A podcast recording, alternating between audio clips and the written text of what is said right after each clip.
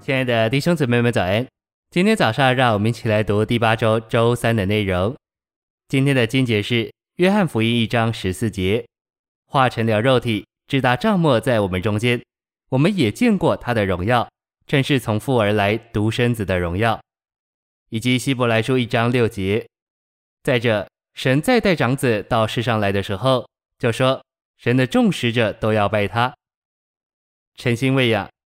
我们要领悟，我们重生的日子就是基督复活那日。当基督从死人中复活时，我们所有的信徒也与他一同复活。借着他的复活，他身为神的长子，同时他所有的信徒也身为神的许多儿子。如今，神有许多具有神性和人性的儿子，然而在这许多儿子当中，只有长子是神的独生子。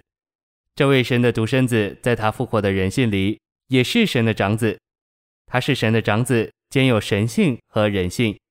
而我们这些做神许多儿子的信徒，也兼具人的性情和神的性情。如今一天过一天，我们正被磨成神长子的形象。信息选读：基督从永远就是神的独生子，到神差他到世上来时，仍是神的独生子。等他经过死，进入复活。将他的人性提高到他的神性里，他就带着他死而复活的人性，在他的神性里，在复活中身为神的长子，同时也在他的复活里带着所有信他的人一同复活，和他一同身为神的众子，使他们成为他的许多弟兄，好构成他的身体，做神在他里面的团体彰显。从永远到永远，基督在他的神性里乃是神的独生子，他成为肉体。成为有人性的人之后，就作为人子，在他的复活里，身为神的长子。这是最大的团体生产，因为借着他的复活，基督的门徒因神圣的生命重生为神的许多儿子，所以他在复活后开始称呼他们为他的弟兄。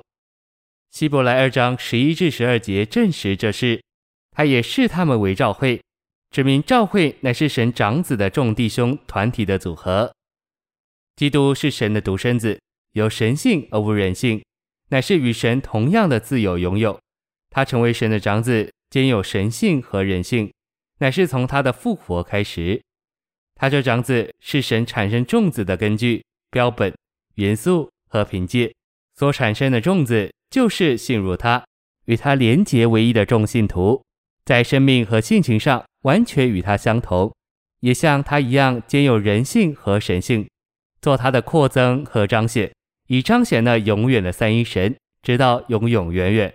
按照罗马八章二十九节，我们已经被预定要磨成神长子基督的形象，这是我们的定命，是神在已过的永远所决定的。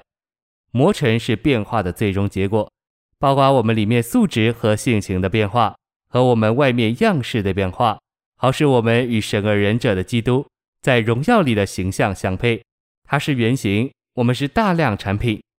我们这些产品里外两面的变化，都是生命之灵的律在我们里面运行的结果。谢谢您的收听，愿主与你同在，我们明天见。